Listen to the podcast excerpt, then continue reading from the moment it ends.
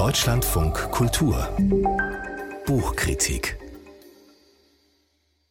und da hören wir jetzt von einer Frau, einer Künstlerin, zu der mal ein Freund gesagt hat, in deinem rechten Auge wohnt ein Teufel.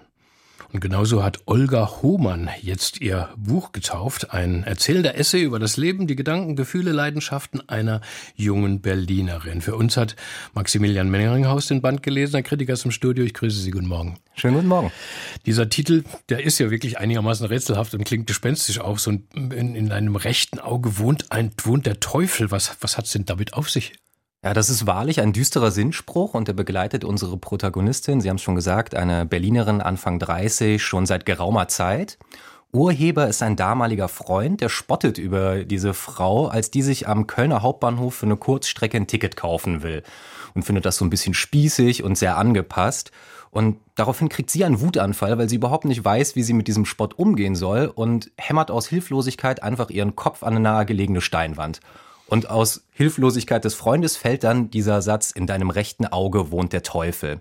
Und das ist so ein bisschen, wie ich sagte, der Sinnspruch, der, der reflektiert so das Zornproblem, was diese Frau hat. Denn seit Kindheit hat sie, wie sie selber sagt, einen Hang zum Big, Big Drama. Und in diesem Buch geht es jetzt um die Ursachensuche, woher kommt diese Wut und was bleibt von der, wenn die verraucht ist. Das heißt, das Naturell dieser Frau ist schon mal explosiv und so auch dann das ganze Buch? Ich würde sagen, passioniert, das trifft es vielleicht ein bisschen besser. Zum Beispiel eine große Leidenschaft ihrerseits ist die Oper, speziell die Zauberflöte. Da merkt man große Gefühle, darum geht's. Und hier in diesem Buch wird anhand von vielen Erinnerungen, wie dieser Szene am Kölner Hauptbahnhof, sowas wie ein Psychogramm jetzt erstellt. Und es geht um die ganzen freigesetzten Emotionen bei der, bei der Rückschau auf so ein Sammelsurium aus seelischen Blutergüssen. Das klingt jetzt sehr martialisch, eigentlich sind es nur Kleinigkeiten, aber in der Tat Kleinigkeiten, die ihr so das Herz brechen. Im Sinn geblieben ist mir da vor allen Dingen eine Geschichte, da geht es um diese Frau, als sie noch ein junges Mädchen ist, ein Kindergartenkind, und sie kriegt eine Armbanduhr geschenkt und lernt dann aus Ehrgeiz diese Uhr auch lesen. Und sobald sie die aber lesen lernt, merkt sie an jedem Tag, wenn die Eltern zu spät kommen, sie abzuholen aus der Kita, dass sie natürlich zu spät sind. Und das ist so ein bisschen was, was sehr stark spricht für dieses, für die Reflexion des eigenen Ungenügens in der Welt. Also der Grundton des Buchs eher melancholisch, es geht vormalig um die Wut, dann aber vor allen Dingen um die Trauer, die sich nach der Wut einstellt. Mhm. Erzählen Sie uns mal was, äh, Maximilian Mengeringhaus, über diese Autorin. Also Olga Hohmann ist in Berlin ja auch als Autorin bekannt. Äh, sie hat Kolumnen in verschiedenen Tageszeitungen und gilt aber auch so als, natürlich als Künstlerin und auch als ja, explosive Kraft.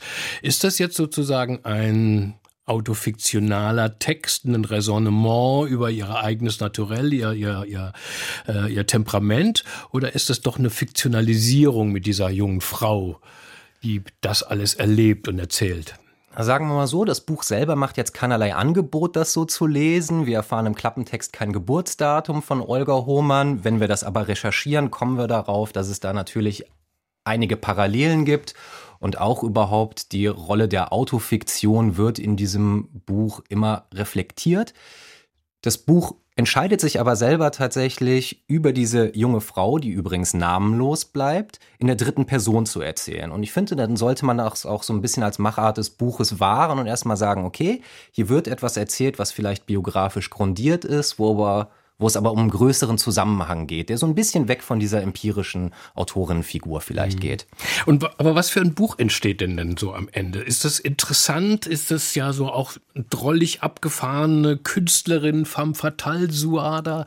Oder was lese ich da eigentlich? Ja, also das alles und noch viel mehr. Es ist wirklich ein Füllhorn an Ideen und Sie haben es gerade schon angesprochen, äh, auch die künstlerische Betätigung von Olga Hohmann. Auch hier sieht man tatsächlich das bis ins Buch hinein. Das ist stimmig illustriert, das ist typografisch keck gemacht, einfach auch als Gegenstand sehr schön. Ähm, wir erfahren unglaublich viele verschiedene Sachen äh, von der Historie der Zimmerpflanze der Protagonistin über die bevorzugten Bars wie den Kreuzburger Würgeengel, äh, den Kreuzberger Würgeengel, über ihre Lieblingsdiva Florence Foster Jenkins.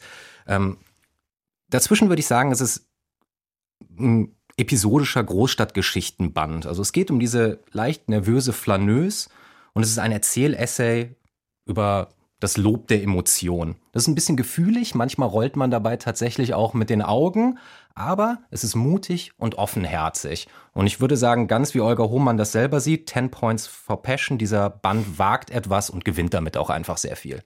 Danke, Maximilian Mengeringhaus. Über In deinem rechten Auge wohnt ein Teufel, das Buch von Olga Hohmann. Jetzt im Berliner Corbinian Verlag erschienen mit 240 Seiten für 20 Euro. Mehr dazu auch die Besprechung von Maximilian Mengeringhaus, wie immer online unter deutschlandfunkkultur.de.